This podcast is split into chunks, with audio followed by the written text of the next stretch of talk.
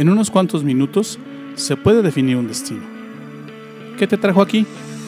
No lo sé, pero sí sé que estos pueden ser los mejores minutos de tu día. Soy Luis Bustos, te doy la bienvenida. Esto es Despierta Laguna.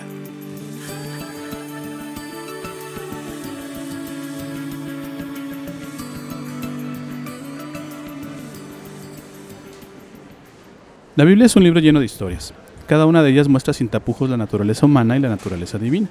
No esconde las cualidades y los defectos de las personas, habla de ellos con claridad y sin exaltar o demeritar de más a ninguno de sus personajes. También habla extensamente de quién es Dios, qué piensa, qué siente, cómo actúa y cómo te llega a tratar a pesar de tus defectos. Cada historia te puede ayudar a entender la vida y cómo funciona. A mí me encanta leer estas historias y buscar a través de ellas qué cosas puedo aprender para aplicar en mi vida. Hay dos historias muy similares que hoy te pueden dar varios principios y consejos que te pueden ayudar a multiplicar recursos en tu vida. Los protagonistas de estas historias son el profeta Eliseo y Jesús. En ambas historias ocurre un milagro donde los pequeños recursos que ambos tienen son multiplicados milagrosamente.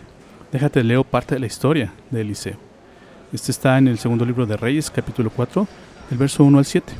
Dice así: Cierto día, la vida de un miembro de grupos, del grupo de profetas fue a ver a Eliseo y clamó: Mi esposo, quien te servía, ha muerto, y tú sabes cuánto él temía al Señor.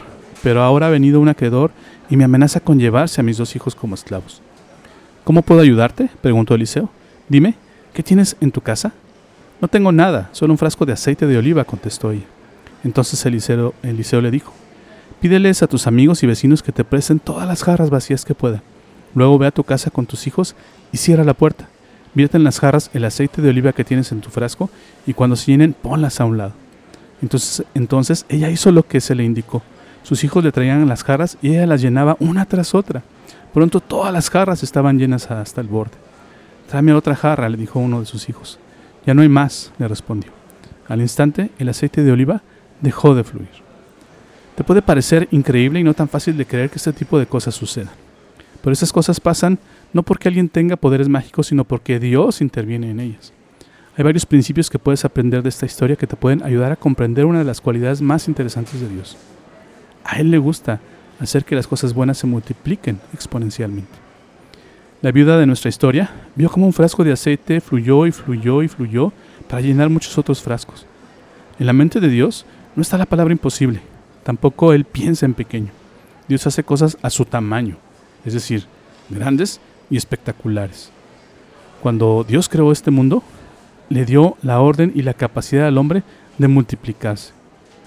¿Qué cosas haces para que Dios respalde tu vida y veas multiplicados exponencialmente tus esfuerzos y tengas fruto en todo lo que hagas? La historia que te acabo de leer nos da consejos. Déjame te doy otro. ¿Cuál es?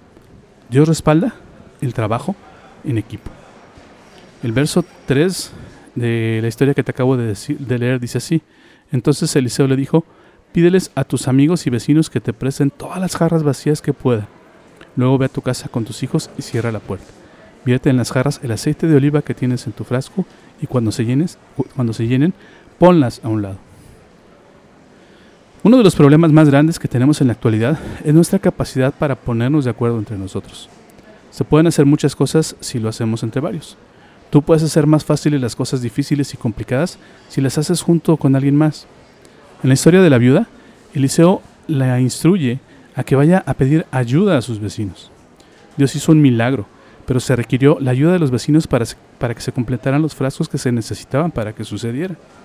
Verás, así como Dios te respalda cuando ayudas a alguien más, también Él te respalda cuando te pones de acuerdo con alguien más o con otras personas y trabajas para hacerlo, es decir, cuando te pones en equipo para ayudar a alguien más. Jesús le dijo esto a sus discípulos en Mateo capítulo 18, verso 19.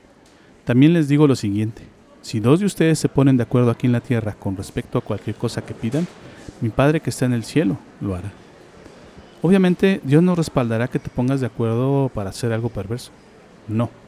Este verso se refiere a buscar el bien común, que las cosas mejoren para que alguien salga bendecido. Yo he visto cómo Dios cada fin de año nos respalda a un grupo de amigos y a mí que nos juntamos para juntar regalos para niños y ancianos en necesidad. En ocasiones ha sido tanta la ayuda que Dios nos manda que he tenido que decirle al Señor, ya, hasta aquí, porque mi espalda no puede cargar más. Dios honra más que nada los acuerdos y crea milagros para ratificarlos. Si deseas ver milagros de Dios en tu vida, revisa con quién te encuentras en desacuerdo y busca corregir. La bendición de Dios no está donde hay pleitos y discordias. La bendición de Dios se derrama donde la gente busca en grupo el bienestar de los más necesitados. Además, cuando Dios derrama de su bendición es tanta que se necesita que haya más gente a tu lado para ayudarte a recolectar.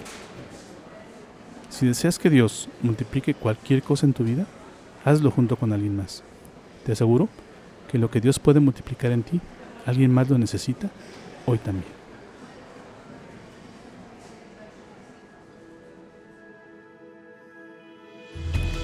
¿Aprendiste algo hoy? ¿Lo que acabas de escucharte es útil? Esta serie no ha terminado, así que te invito a que me acompañes en los siguientes capítulos. Todavía hay mucho que aprender y aplicar. Te prometo que no te voy a defraudar. Gracias por tomarte el tiempo de escuchar esta emisión. Yo no creo que estés aquí por casualidad. Creo firmemente que Dios está usando mis palabras para hablarte hoy. Hoy has encontrado a Dios y por eso vibra tu alma. Estás empezando a creer en Dios y en Jesús. ¿Te gustaría saber más sobre esto? ¿Te gustaría platicar sobre cómo encontrar más de Dios? Entonces, te invito a que me mandes un correo a la siguiente dirección de correo electrónico. Ill.despiertalaguna.gmail.com Escríbeme, me encantaría conocer tu historia.